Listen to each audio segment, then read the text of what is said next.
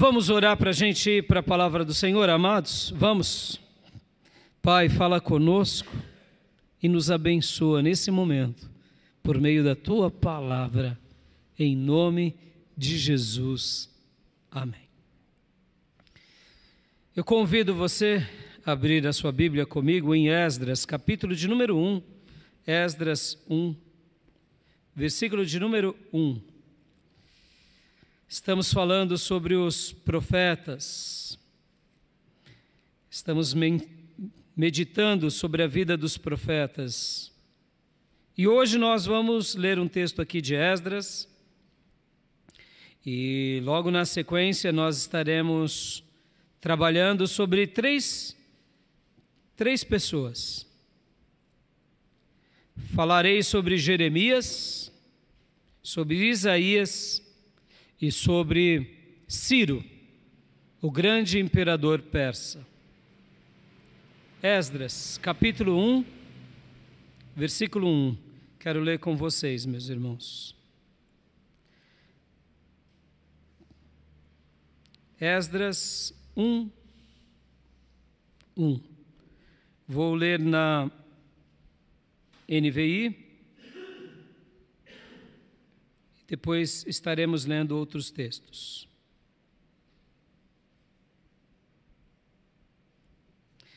Diz assim a palavra do Senhor. No primeiro ano do reinado de Ciro, rei da Pérsia, a fim de que se cumprisse a palavra do Senhor falada por Jeremias, o Senhor despertou o coração de Ciro rei da Pérsia, para redigir uma proclamação e divulgá-la em todo o seu reino nestes termos. Dois pontos. Até aqui. Vamos orar mais uma vez. Pai, fala ao nosso coração. Nos abençoa, Pai, nesse momento tão importante que é o momento em que a tua palavra é lida, é exposta é falada, é pregada. A tua palavra diz, Senhor, que, que por meio da pregação do teu evangelho, o nosso coração recebe fé. Por meio da proclamação da tua palavra, o nosso coração cresce em fé.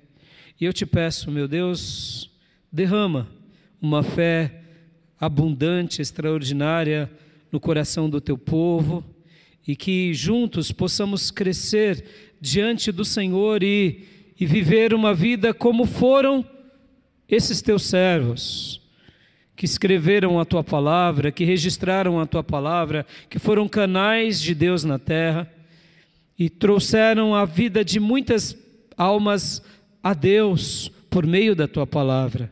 Faz o mesmo conosco, Senhor.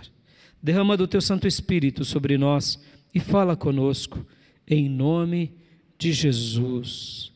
Amém. Amém, irmãos? Amém, igreja? Hoje o título da minha mensagem é A Palavra de Deus se cumpriu. A palavra de Deus se cumpriu. A palavra de Deus se cumpriu aqui na vida do povo de Deus. E por essa razão eu estarei trabalhando no profeta Jeremias, no profeta Isaías e no grande rei e imperador Ciro. Vou pegar aqui esse texto apenas como o pano de fundo para a gente refletir sobre isso. Porque, irmãos, enquanto eu meditava, esse texto destacou e, e saltou ao meu coração. O Senhor ele diz aqui, no primeiro ano do reinado de Ciro, rei da Pérsia, a fim de que se cumprisse a palavra do Senhor falada por Jeremias. Deus cumpriu a palavra. Pense sobre essa, essa frase, guarde essa frase no seu coração. Deus cumpriu a palavra. Que palavra foi essa? A palavra de Jeremias. Então hoje eu quero usar esses três irmãos porque de fato a palavra do Senhor se cumpriu na vida do povo de Deus no momento em que eles foram levados para a Babilônia.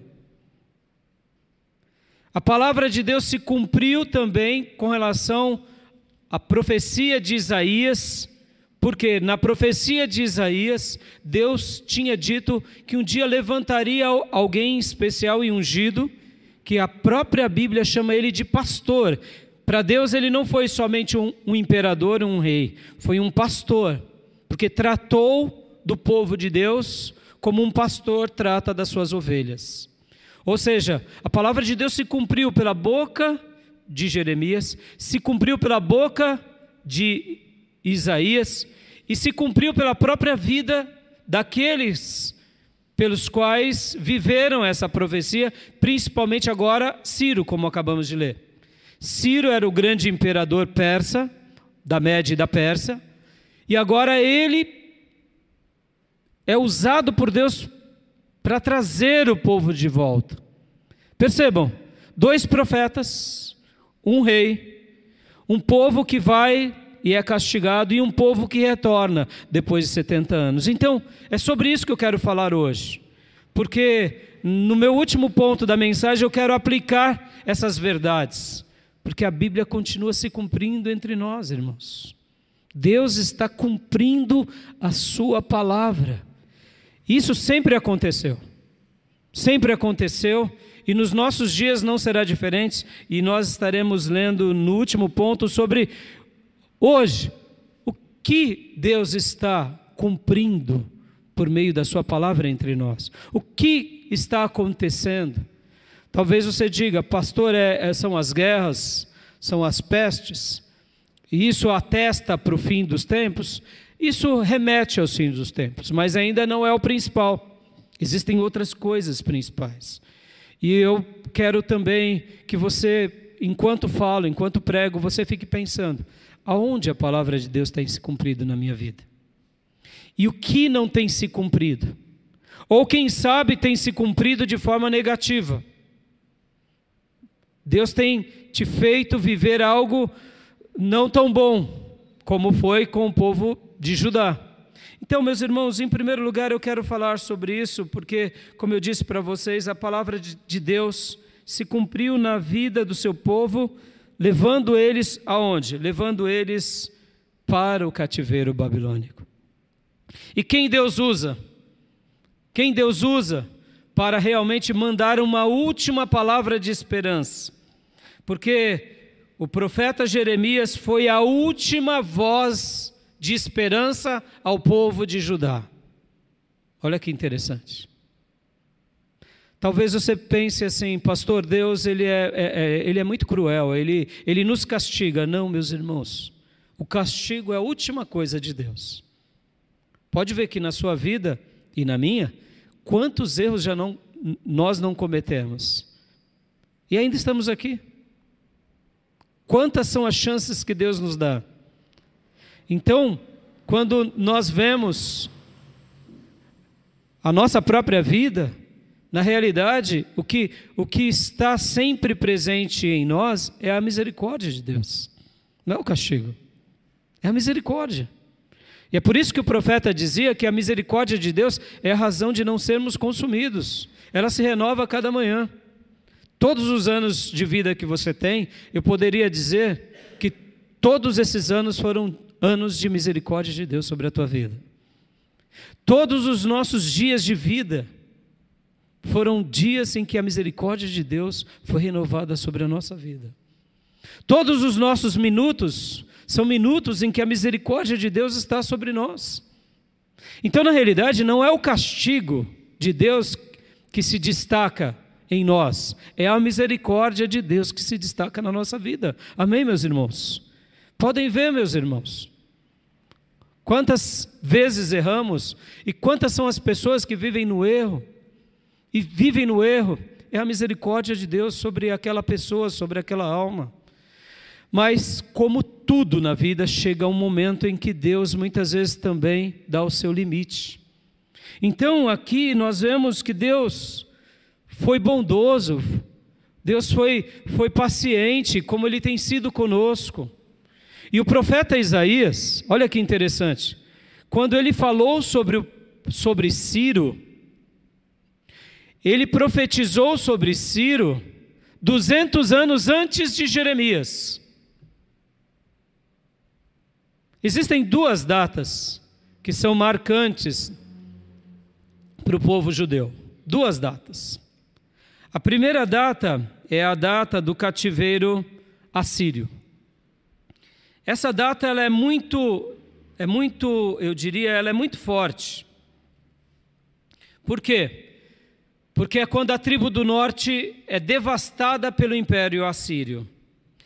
E o profeta Isaías, ele profetizou ao povo de Deus que um dia Deus levantaria um homem chamado Ciro. E ele seria o pastor de Israel. E ele traria de volta o povo de Deus. E ele reconstruiria o templo. Mas estava tudo de pé. Olha que interessante. 200 anos do nascimento de Jeremias. E então, olha só, porque é por volta disso que o cativeiro assírio vem sobre a tribo do norte. E eu não sei se você conhece a história, mas logo depois do Reino Unido, em que Davi se torna rei, e logo depois vem Salomão, o filho de Salomão por causa de pecado, comete certos delitos, assim como Salomão, e principalmente por causa de Salomão, Deus divide o reino. É Deus quem dividiu o reino em tribo do norte e tribo do sul. Davi viveu por volta do ano mil antes de Cristo. E durante esses próximos séculos, aqueles reis da tribo do norte se corromperam cada dia mais. E Deus levanta os profetas e a escola dos profetas e diz: se arrependam, porque senão vou destruir vocês que são o meu povo. E aí o povo, na sua grande maioria, não dá ouvido a Deus. E aí no ano 722 de, antes de Cristo, vem então a queda da tribo do norte e vem então aquilo que chamamos o cativeiro assírio. E sobra quem? A tribo do sul. E o profeta Isaías, nesses dias, estava profetizando, estava falando: povo de Deus, se arrependa. E aí foi onde ele também profetizou a tribo do norte e a tribo do sul. E ele falou sobre o profeta, ou melhor, sobre Ciro. Vamos ler aqui os textos de Isaías sobre Ciro. É muito lindo, irmãos. Vamos ler Isaías.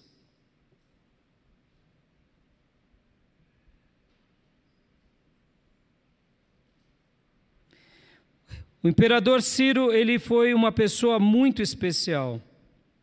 Abra comigo em Isaías 44, 28. Olha só o que diz. Profeta Isaías já cuidando do povo de Deus. E aqui que eu quero gastar um minuto com vocês, irmãos. A palavra de Deus, ela se cumpre na vida do ser humano, ou para bem ou para mal. Mas o desejo de Deus, como eu mencionei há pouco, é o que? É ter misericórdia de nós, não é nos castigar.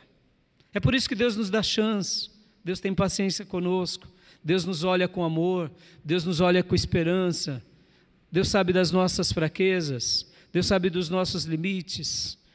E Ele vai falando conosco e vai estendendo a mão dele. E aqui, olha só, Isaías 44, 28 diz: que diz acerca de Ciro: Ele é meu pastor e realizará tudo que me agrada. Ele dirá acerca de Jerusalém: seja reconstruída, e do templo sejam lançados os seus alicerces. Deixa eu gastar um minuto aqui. Ele está profetizando nos dias que cai a tribo do norte. Até aí tudo bem. Mas o templo não estava na tribo do norte. O templo estava na tribo do sul, em Jerusalém. E o templo estava de pé. Ué, por que Isaías estava falando isso? Deus conhece o futuro, irmãos. Deus sabe já do desfecho da história. Deus sabe do seu último dia. Deus tem o melhor para nós, irmãos. Por isso que quando nós nos agarramos em Deus, nós desfrutamos de tudo que Deus tem para a nossa vida. E no momento que a gente se esquece de Deus, a gente sofre na nossa vida. Vamos ler um outro texto, aqui de Isaías também, 45:1. Olha só o que diz o profeta Isaías. Assim diz o Senhor ao seu ungido, a Ciro, cuja mão direita eu seguro com firmeza para subjugar as nações diante dele e arrancar a armadura de, de seus reis, para abrir as portas diante dele, de modo que as portas não estejam trancadas. Ciro ainda não tinha nascido. O império medo-persa ainda não existia. Nesses dias existia o reino da Média e o reino da Pérsia. Existia o reino da Babilônia, e quem dominava nesses dias do profeta Isaías era a Síria. Ué, pastor, Deus conhece a história, meus irmãos. Deus conhece, Ele tem pleno conhecimento do nosso presente em todos os sentidos e do futuro. Ele estava já dizendo para o seu povo: Olha, eu vou levantar alguém, o nome desse alguém, para que você não duvide de mim, é Ciro. Ele vai ser um pastor, ele vai reedificar o templo, ele vai trazer o meu povo. Mas, pastor, trazer da onde? Do que? Entendam, irmãos, Existem profecias que nós não entendemos muito bem, outras ficam muito claras. Aqui era uma profecia, um, um enigma para o povo de Deus, porque existiam muitos Círios, mas que Ciro será esse? Que momento se dará isso? Então a palavra de Deus ela se cumpriu na vida do seu povo. De que forma? Deus levantando seus profetas, Deus levantando os seus servos para trazer o povo de Deus de volta a Ele. Ó oh, meus irmãos, ouça a palavra de Deus, leia a palavra de Deus, busque na palavra de Deus resposta para a sua vida. É como a própria Bíblia ensina, usando o rei Josafá: creiam no Senhor e vocês prosperarão, creiam nos profetas e vocês terão vitória. Amém, meus irmãos? Quando a gente crê em Deus, a gente prospera. Quando a gente crê na profecia e nos profetas, nós temos vitórias no nosso dia a dia. E por que agora eu estou falando aqui de Isaías e estou falando de Jeremias? Porque passaram-se 200 anos. E agora Deus levanta um último profeta, que é o profeta Jeremias.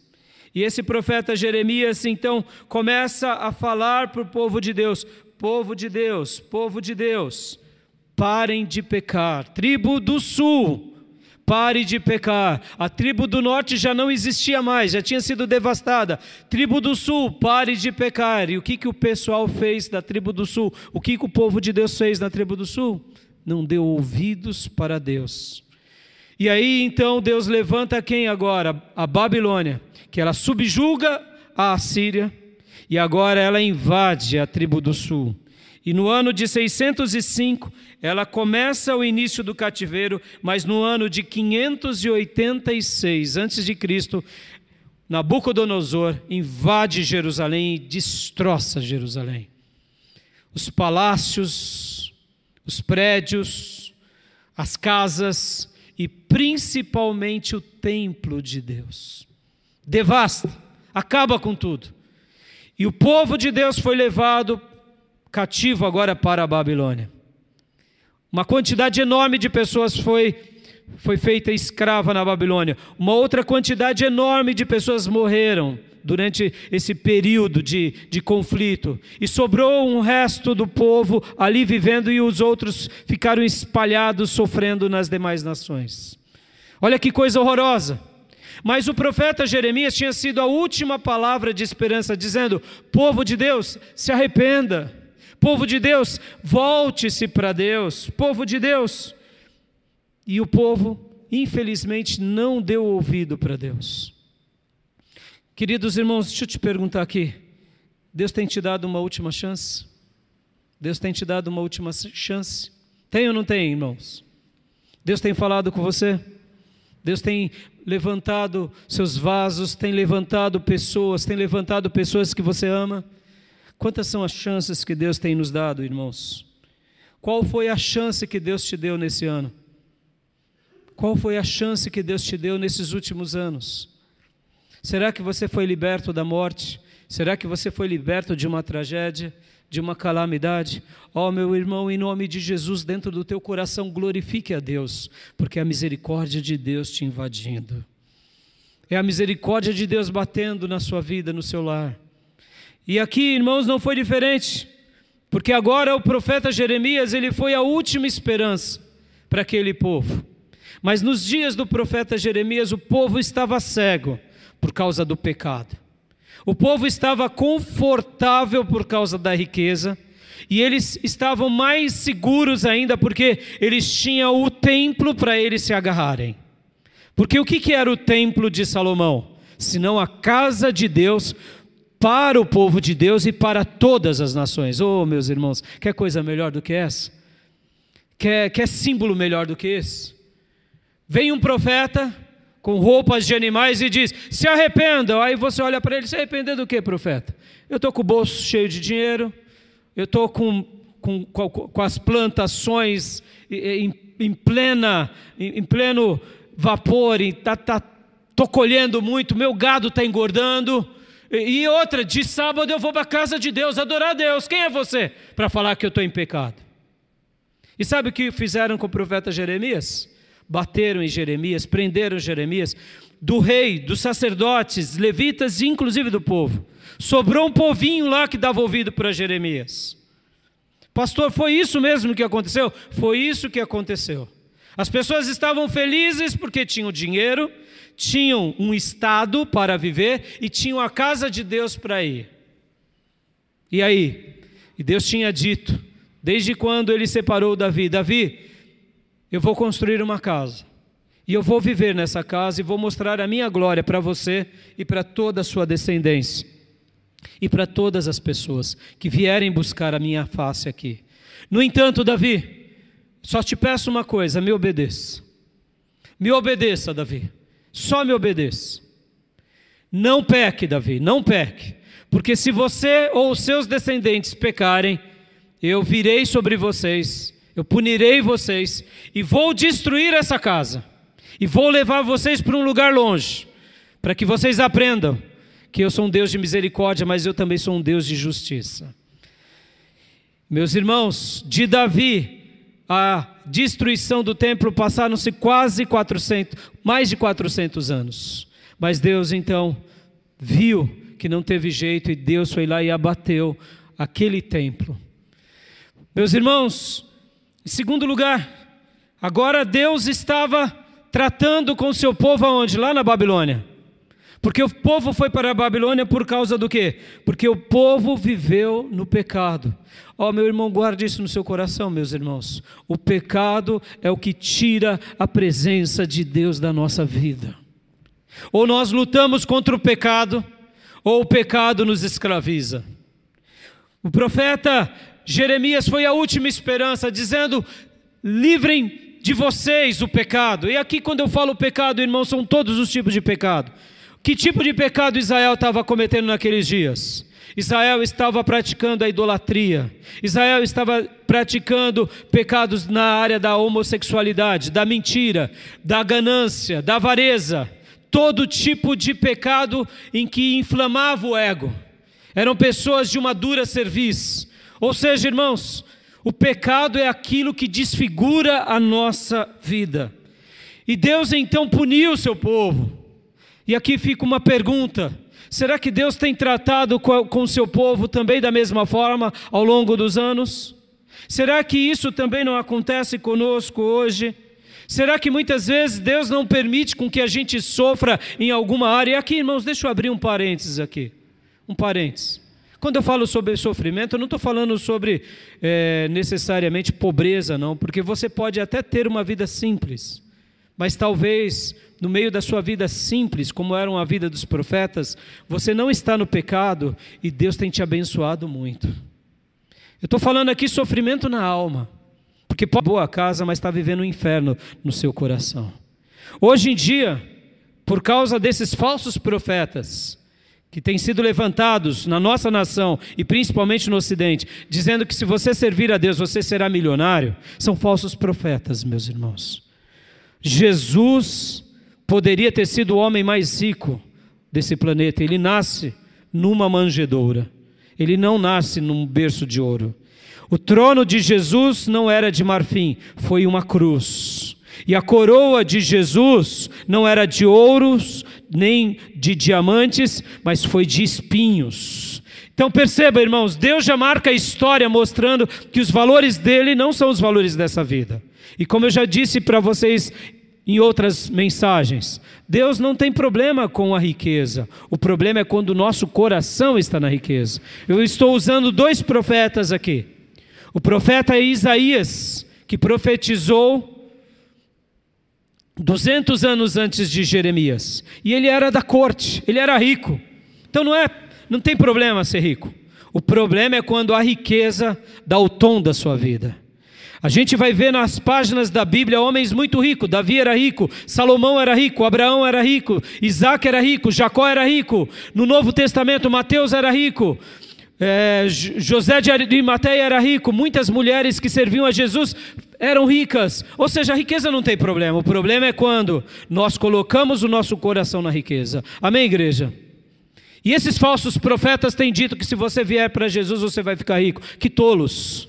Tolos, porque as pessoas, elas estão indo para a igreja para serem ricos, serem prósperos. Ó, oh, meus irmãos, quando eu vou para a igreja para alcançar uma bênção, eu estou comparando a bênção ao sacrifício de Jesus. Meus irmãos, se Jesus pedisse dinheiro para a gente entrar no céu, então Jesus não, não morreria na cruz em nosso lugar. Jesus morreu por você e por mim, sendo nós pecadores. Amém, igreja? É, é o sangue dele que importa sobre nós. Então, voltando, voltando aqui. E por que Deus destrói Jerusalém? Por que Deus destrói Judá? Por que Deus destrói o templo? Para ensinar ao povo dele, dizendo: Olha, filhos, filhos, olhem para mim. Eu quero reinar sobre a sua vida. Eu quero te abençoar. Mas eu não quero que você se perca com a bênção. Eu quero te dar um estado, mas eu não quero que você se perca com a segurança do estado. Eu quero te fazer você prosperar em todas as áreas, mas eu não quero que você se perca com você mesmo. E agora então Deus permite com que a Babilônia vá sobre eles, e lá na Babilônia eles são moídos, como é o vaso nas mãos do oleiro. E ali, na Babilônia, numa terra estranha, eles aprendem o que é verdadeiramente adorar e servir somente ao Senhor. Amém, irmãos? Pode ver que essa é a história da nossa vida. Por que o sofrimento nos vem? Porque muitas vezes vem sobre nós esse sentimento de que Deus está distante de nós. É Deus nos ensinando a voltar para Ele. Hoje o Senhor está dizendo a você, meu irmão, volte para mim de todo o seu coração. Não se iluda nas coisas dessa vida. Não se iluda no pecado. Ó, oh, meus irmãos, o pecado não pode nos preencher. O pecado ele é algo que aparentemente nos preenche, mas ele somente nos destruirá. Pode ver que essa é a história da nossa vida. E quando nós inclinamos a nossa vida para fazer somente a nossa vontade, o que sobra sobre nós? Sentimentos de pecado e frutos de morte. Pode ver, meus irmãos, não há vida sem Deus. Não há vida sem Deus. Hoje, a situação que o mundo está vivendo, qual é a grande necessidade das pessoas, irmãos? O mundo tem muita miséria? Tem mas ao mesmo tempo tem muita riqueza. Vocês já pararam para pensar? Se tanto os Estados Unidos quanto a OTAN pegassem todos os recursos que eles estão investindo na guerra da Rússia e da Ucrânia, e agora de Israel com os palestinos, irmãos, teria condições enormes para mudar o cenário de gerações e de, de nações. Por que não fazem isso? Meus irmãos, o problema não é os recursos, O problema é o coração dos homens. Podem ver qual que é o grande, o, a grande mensagem que fica nos nossos dias. As pessoas dizem ter Deus, mas não tem Deus. Porque quem tem Deus não milita na guerra. Quem tem Deus não faz essas coisas. Quem tem Deus não deseja a morte do outro. Quem tem Deus não vive esse ódio. Pode ver, a gente está vivendo dias de ódio em todos os setores. O que, que é isso? É a ausência da verdadeira vida, é a ausência de Jesus. O mundo clama por Jesus. E muitos que estão guerreando falam que estão indo em nome de Deus, que loucura. Então, amados, o que, que a gente pode aprender com isso? A gente pode aprender que a palavra de Deus está se cumprindo também nos nossos dias. Porque agora, para a gente ir para o último ponto, Deus levanta Ciro. E Ciro agora, olha só que loucura, irmãos. Ele era um rei persa, como lemos. Um imperador da Pérsia, da Média e do mundo daqueles dias. E olha que curioso, hein? Hoje, nessa última situação que, que Israel está enfrentando, depois desse grupo terrorista cruel, Hamas, que usa o seu próprio povo como, como também é, massa de manobra. Olha só que coisa curiosa, irmãos. Olha que coisa curiosa. Hoje, o maior inimigo de Israel, quem é? É o Irã. E eu aprendi com o professor Rock, que é um geopolítico, que no Oriente Médio existem pelo menos 15 etnias. Pelo menos 15 etnias. Quando nós pensamos em Oriente Médio, nós pensamos que é tudo só árabes, né? A grande maioria de árabes, mas não. São pelo menos 15 etnias sendo que o grupo árabe é, uma, é um grupo muito grande. E, por exemplo, o Irã, eu não sabia, mas o Irã ele é persa. O Irã ele é persa, ele não é árabe. O Irã atual, que odeia e quer destruir Israel, lá atrás, nos dias de Ciro, porque ele era um persa, foi ele que foi reconstruir Israel. Ele que foi o pastor que, profe, que Isaías profetizou 200 anos antes, para que ele voltasse a reconstruir ou seja, durou quase 300 anos entre a profecia de Isaías e o nascimento dele, a ascensão dele e a reconstrução de Jerusalém e do templo. Foi ele, foi ele que viu na vida dele se cumprir esse fato. E ele então é generoso com o povo de Deus. Olha que dilema, irmãos. Olha o que a profecia na vida de alguém gera e a ausência da profecia gera. Naqueles dias, um persa reconstrói Israel, reconstrói o templo, reconstrói a história, dá de novo a nação àquele povo. E agora, os persas querem a aniquilação dos judeus. O que, que, é isso? Senão o episódio clássico daquele que vive na profecia e daquele que não vive na profecia. Percebam, irmãos? E, e é isso que acontece conosco quando a gente está na profecia e quando a gente não está na profecia. E meu terceiro e último lugar, hoje, o que Deus tem falado na Sua palavra que temos vivido e tem se cumprido nos nossos dias? O que tem se cumprido nos nossos dias? Será que vivemos nos últimos dias, irmãos? Será que vivemos nos últimos dias? Vamos ver? Abra comigo a sua Bíblia agora em, em 2 Timóteo, segunda carta de Paulo a Timóteo. Vamos ler aqui algumas, alguns versículos e vamos ver se nós estamos nos finais dos tempos.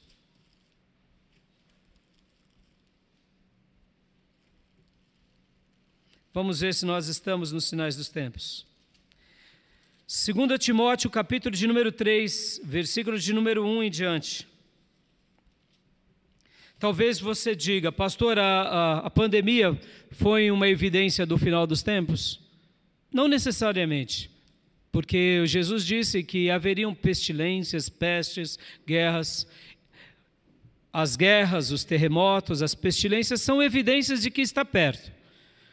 Mas há profecias que mostram com mais exatidão se realmente estamos perto. Quer ver? essa é uma delas. 2 Timóteo, capítulo de número 3, versículo de número 1 em diante. Saiba disso. Nos últimos dias sobrevirão tempos terríveis. Estamos vivendo tempos terríveis? Meu Deus, esses últimos três anos, horrorosos. Dois pontos. Ou melhor, ponto final. Versículo 2: Os homens serão egoístas. Vem cá. Até na igreja as pessoas se tornaram egoístas? Meu Deus do céu. O que, é um, uma igreja de um falso profeta, se não um profeta egoísta? Que tem uma mensagem bandida, saqueando as pessoas por puro egoísmo. Em nome de. Meu irmão, para mim, esse é um criminoso pior do que um bandido que assalta com revólver. Porque o bandido que assalta com revólver usa uma arma. É vil, é, deve ser preso, mas um bandido que assalta com a Bíblia, meu Deus. Essa alma merece queimar no fogo do inferno. Me perdoem.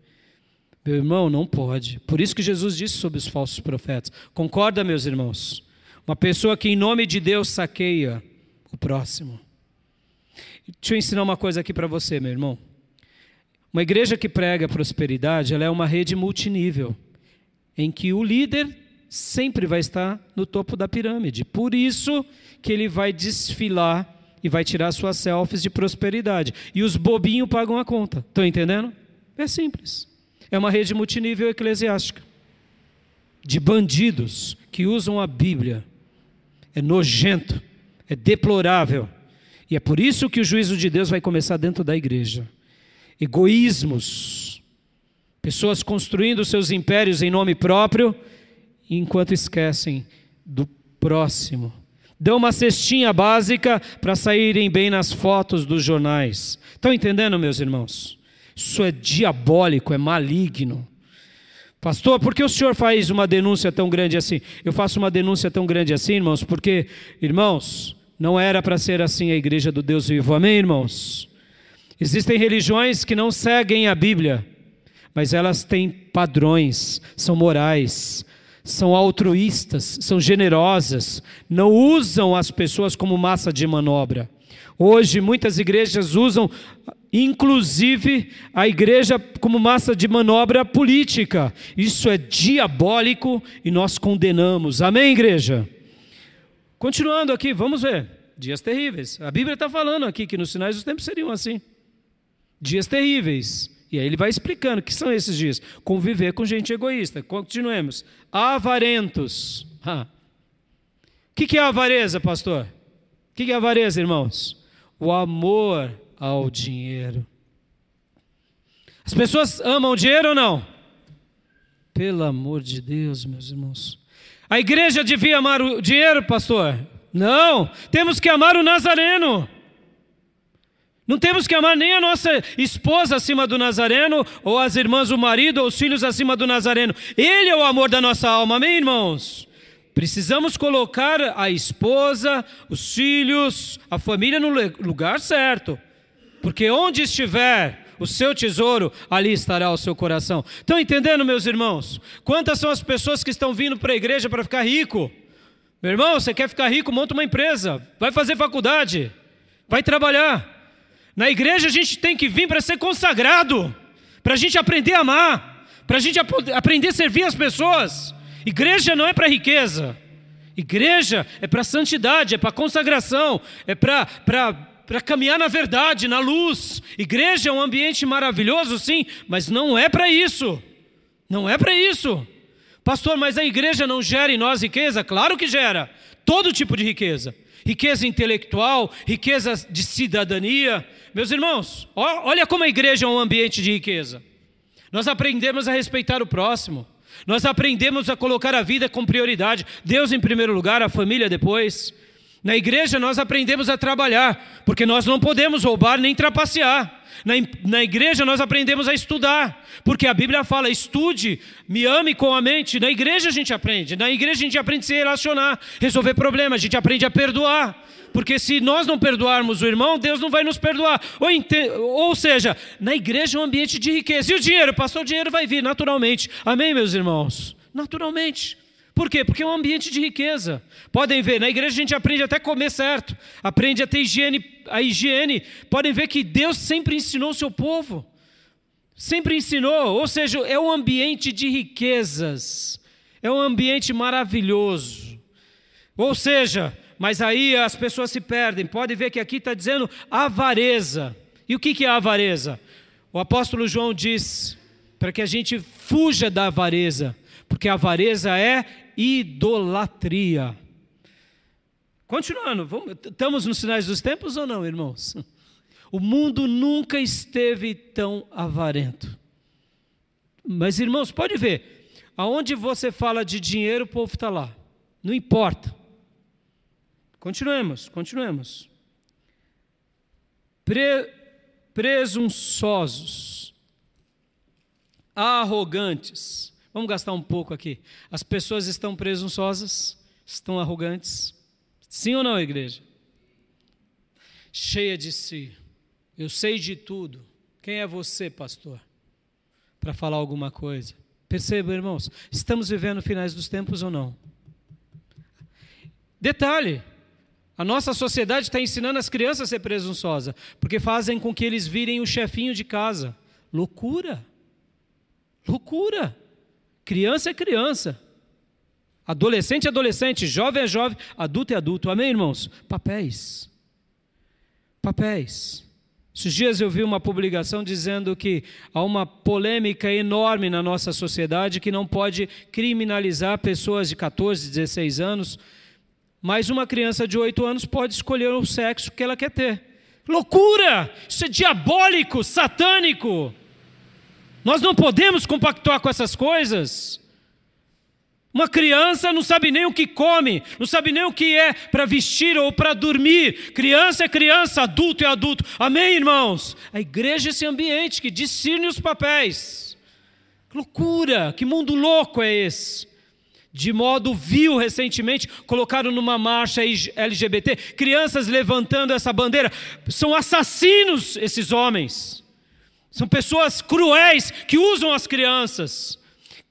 E Deus irá puni-los.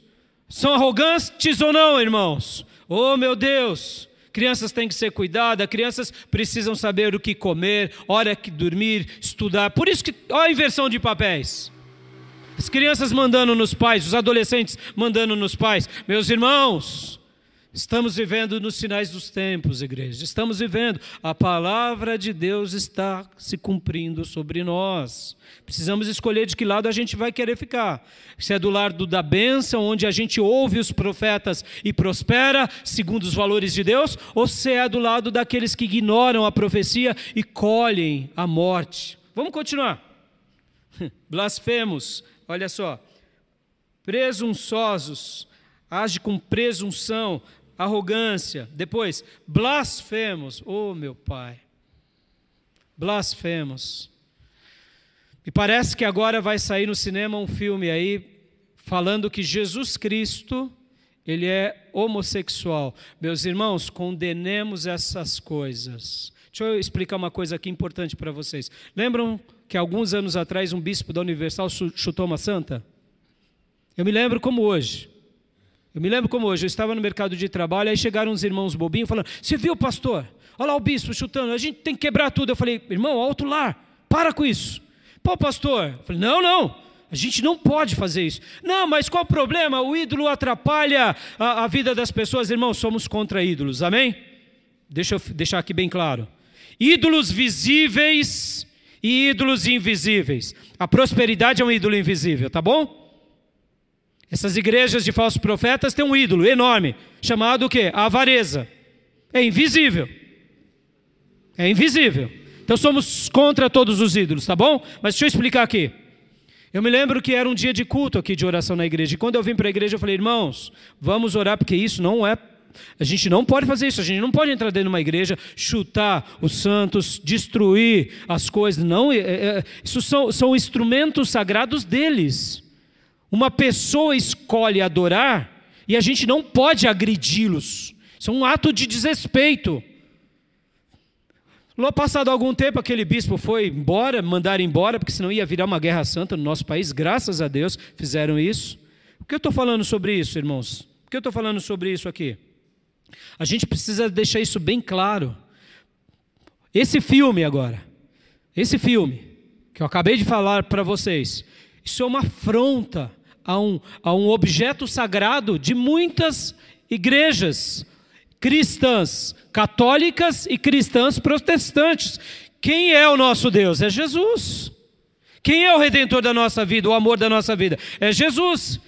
Então, Jesus, a pessoa dele, eu não estou falando aqui a, a, a, figura propriamente dita, mas os símbolos sagrados têm que ser respeitados. E isso vale para qualquer igreja, irmãos, mesmo que a gente não concorde. A gente tem que respeitar as pessoas, porque elas estão lá por livre e espontânea vontade.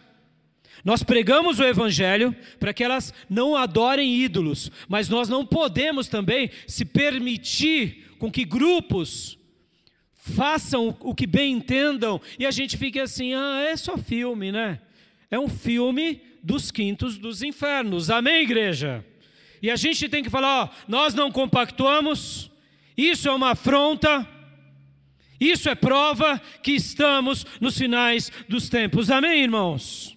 E a gente tem que orar para aqueles que falam: ah, não tem problema não. Tem problema sim. Jesus é Deus. Jesus morreu na cruz por nós. Ele é o nosso Senhor. Ele é o nosso Salvador. Você pode nem, não concordar com Ele, mas pelo menos respeite a Ele. E a gente também tem que respeitar as demais religiões, inclusive o mundo árabe, irmãos. A gente não pode achar, porque tem um bando de, de lunático e terrorista que é árabe, que todo árabe é terrorista. Isso é uma falácia, isso é uma mentira. É que nem agora nesse problema com os palestinos, irmãos. O grupo terrorista do Hamas tem nada a ver com os palestinos, irmãos. Só para vocês terem uma ideia, no país de Israel tem vários grupos árabes que vivem lá dentro e vivem em harmonia com os judeus, tem nada a ver.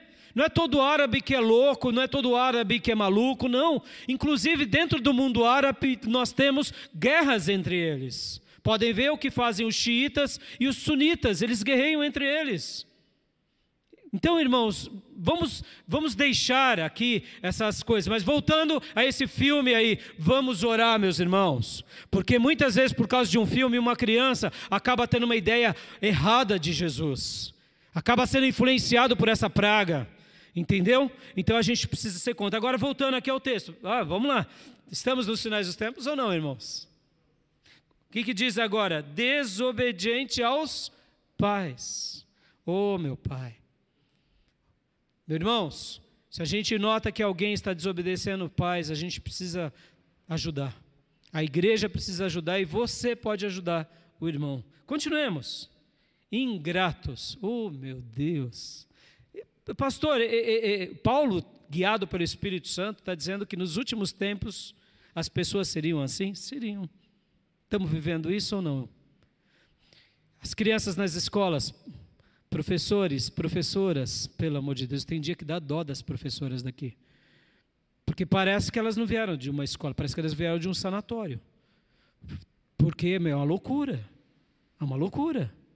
Você sabe disso. Estamos vivendo os sinais dos tempos, irmãos. Precisamos orar ou não? E sobre a ingratidão? As pessoas são gratas ou ingratas? Meu Deus. Ingratas. que mais? ímpios. A palavra ímpio é aquele que vive no pecado, é aquele que não vive na, na santidade. Sem amor pela família, meu Deus. Não deu certo? Casa de novo. Não deu certo? Casa de novo. É assim que a Bíblia fala? Não. A Bíblia fala o quê? Até que a morte nos separe. Amém, igreja? Vamos lá. Vamos resgatar, meus irmãos. Hoje, hoje tem pastores casando aí sete, oito vezes. Cantores gospel aí, que já estão pela décima vez e estão achando que estão fazendo bonito. Eu me lembro que um dia eu estava dando aula aqui no seminário E aí lemos o texto que o pastor tem que ser casado com uma sua esposa. Aí um seminarista levantou a mão e disse: Pastor, eh, o senhor já ouviu a nova interpretação? Eu falei: Não, qual? É, é uma esposa por vez, não são duas. Né? Como que é? Não é, porque tem pastores já está pregando isso. É uma esposa por vez. Ou seja, não deu certo, separa, casa de novo, mas só com uma, não pode ser com duas. Loucura! É os quintos dos infernos ou não é, irmãos? Meus irmãos, na igreja é um lugar de santidade, de valor, de respeito. Continuamos, continuamos. Sem amor pela família. Irreconciliáveis. que mais? caluniadores. Hoje, possivelmente, algumas pessoas vão falar que eu, eu, eu vivo de pastorfobia, porque eu fiz algumas críticas. A gente não pode contra-argumentar. Ou é homofobia, ou é pastorfobia, é não sei o quê. Não, a gente tem que ser muito resolvido. A gente tem que saber o que nós cremos, irmãos. E a gente não tem que ter medo. Agora, falamos e não brigamos.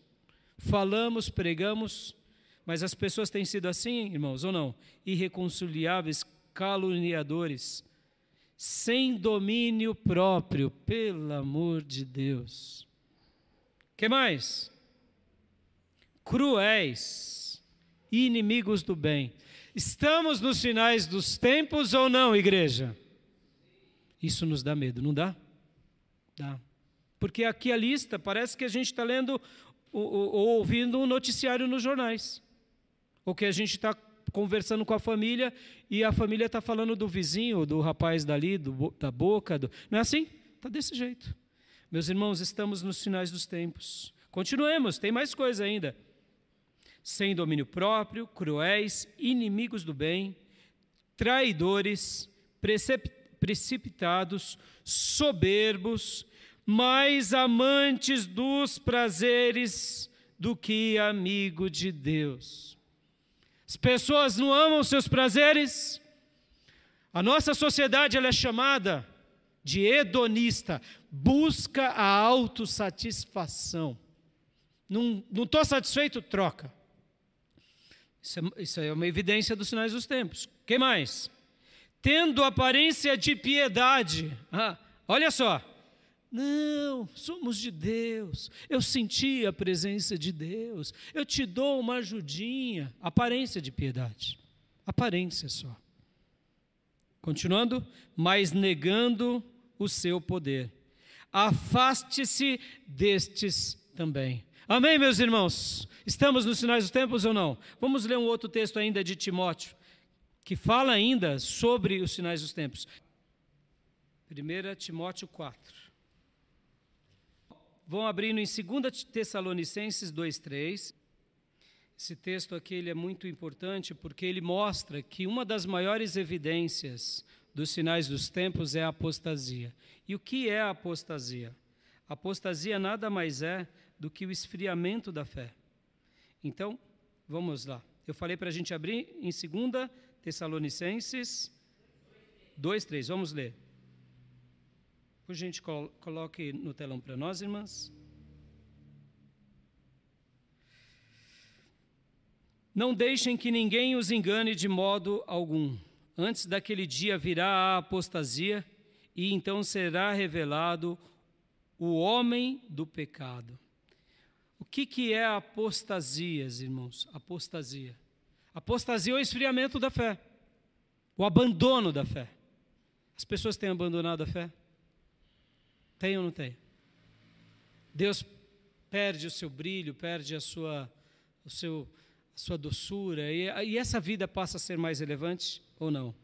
Então, meus irmãos, que a gente possa estar dando ouvido para o Senhor, porque é o Senhor quem cuida de nós. 1 Timóteo 4,3. 4,1. Isso.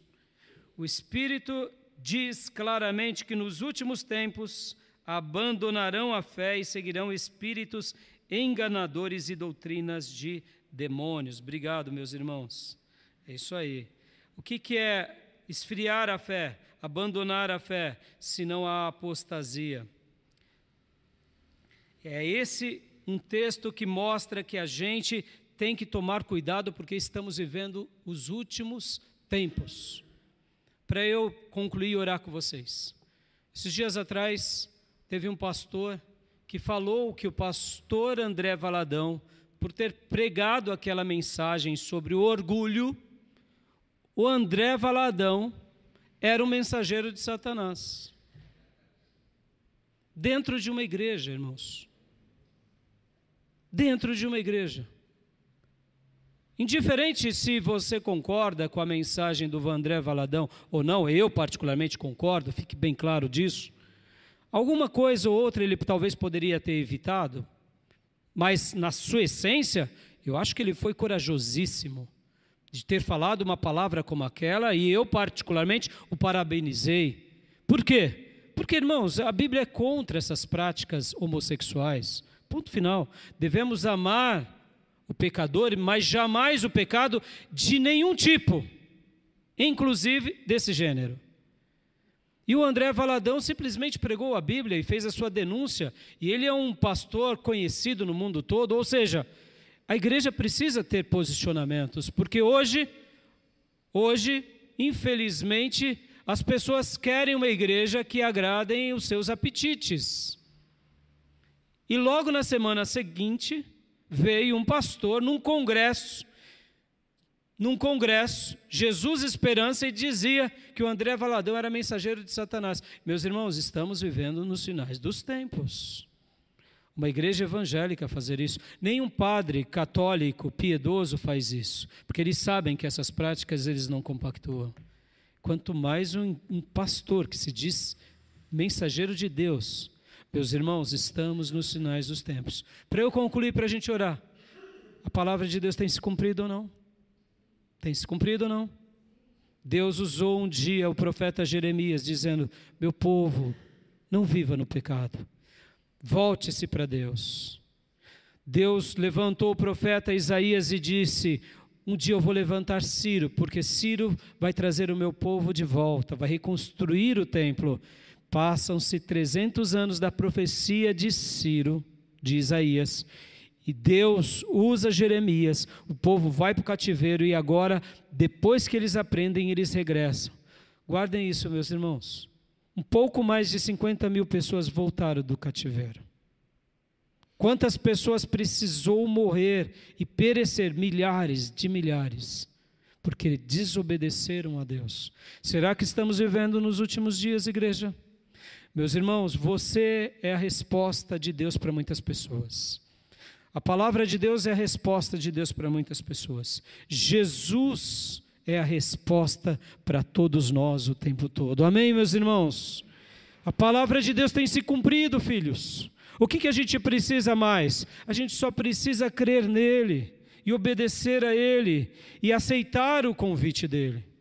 E eu quero concluir aqui lendo um texto, um texto de Mateus 11, 28. Vamos abrir e ler, porque eu quero orar com você, meu irmão. Sem Jesus não há vida. Sem Jesus não há esperança. Sem Jesus você vai buscar algo para se preencher e nunca será preenchido, porque o preenchimento do seu coração e a razão da sua vida chama-se Jesus Cristo, o Senhor. Deixa eu te fazer uma pergunta: você tem vivido uma vida com fardo, um fardo pesado, sem sentido? O que te falta é se encontrar com Jesus é se render a Jesus. Olha o que ele disse em Mateus 11, 28. Venham a mim, todos os que estão cansados e sobrecarregados, e eu lhes darei descanso. Deixa eu te perguntar aqui, deixa eu te perguntar: está vivendo uma vida cansada e sobrecarregada? Talvez está te sobrando dinheiro, está te sobrando, muitas vezes, diante das pessoas, para os outros, eles te veem como uma pessoa feliz, mas dentro de você, você sabe que você está vivendo essa vida cansada e sobrecarregada? Olha o que ele está dizendo para nós: que a resposta da nossa alma, da nossa vida, chama-se Jesus Cristo. Deus colocou o profeta Jeremias para o povo, dizendo: Volte-se para mim, povo, volte-se, eu não quero castigar vocês. E o povo fez o quê? Deu de ombros. Será que o mundo hoje está sob castigo, igreja? Será que o mundo está sob sentença? O mundo hoje já ouviu de Jesus e estão dando de ombros. Muitas igrejas estão dando de ombros para o verdadeiro Evangelho, estão vivendo uma vida enganados nos seus erros, mas estão dentro dos seus corações cansados e sobrecarregados. O que ele está dizendo aqui? Venham a mim, é, é, é a Jesus, irmãos, não é ao pastor, não é a igreja, é a Jesus. Quando eu vou a Jesus, Ele cumpre a Sua palavra. Lembra que eu disse, a palavra de Deus está se cumprindo, não está se cumprindo? Essa palavra pode se cumprir sobre a sua vida também. Essa palavra pode se cumprir agora, onde quer que você esteja. Se você vive uma vida cansado e sobrecarregado, mas se você for a Jesus de todo o seu coração, Ele dará à sua alma descanso. Aleluia. E ele continua dizendo: Tomem sobre vocês o meu jugo e aprendam de mim, pois sou manso e humilde de coração, e vocês encontrarão descanso para as suas almas. Ele está dizendo: olha, vamos trocar aqui o fardo. O que Jesus está dizendo é o seguinte: abandone essa vida. Se você vive naquela lista lá de Timóteo que a gente apresentou agora, que nos últimos tempos os homens serão presunçosos, orgulhosos, soberbos, amantes de si, caluniadores, serão tudo aquilo. Se você tem vivido isso, creia que Deus pode mudar essa história hoje na sua vida. Deus pode mudar isso, porque Ele está dizendo o seguinte aqui: troca o fardo, porque o pecado é um fardo pesado. O pecado é um fardo que a gente carrega e ele não nos satisfaz. Mas quando eu realmente vou a Jesus de todo o meu coração, aquele que é manso e aquele que é humilde está dizendo que nós encontraremos descanso para a nossa alma. Posso ouvir glórias a Deus, igreja? Porque ele conclui dizendo: Porque o meu jugo é suave e o meu fardo é leve. Ou seja, ele vai nos dar um jugo, mas o jugo dele é leve, é suave, não nos enfada. Sabe o que eu comparo ao jugo de Jesus e ao fardo de Jesus? Vestes novas, roupas novas, sandálias novas e azeite na cabeça. É esse, é esse que é o fardo de Jesus. A gente só precisa depois se manter com as roupas alvas e a unção na nossa cabeça. E o que mais, pastor? Mais nada. Estarmos fazendo a vontade de Deus e obedecendo. Percebam, agora e o pecado? O pecado tem um fardo pesado um fardo pesado que só nos condena. Meu irmão, Jesus é aquele que pode te livrar hoje, pode te salvar hoje, pode reescrever a sua história hoje. E Ele quer. Lembre que o título da minha mensagem era Deus cumpriu a sua palavra. Deus cumpriu a sua palavra usando os profetas. Que iria castigar o povo rebelde, Deus castigou. Deus cumpriu a sua palavra dizendo: Eu vou levantar um pastor, um ungido, e o nome dele vai ser Ciro, e ele vai reconstruir tudo. Deus hoje está cumprindo a sua palavra, porque o Pai enviou Jesus para morrer no seu lugar e ele te ama. Se você crer nele de todo o coração, você trocará o seu fardo do pecado pelo fardo dele que é leve e suave, e assim você vai viver para sempre com a sua alma tranquila e serena, mesmo no mundo de caos, você passará a ser proclamador da paz de Deus e viverá essa paz para sempre. A palavra de Deus pode se cumprir sobre a sua vida, filho. Basta você crer em Jesus e seguir Jesus de todo o seu coração. Amém, meus irmãos? Eu quero orar com você. Eu quero orar. Onde quer que você esteja, se você precisa trocar esse fardo com Jesus, diga agora no seu coração: Deus, eu, eu quero trocar esse fardo.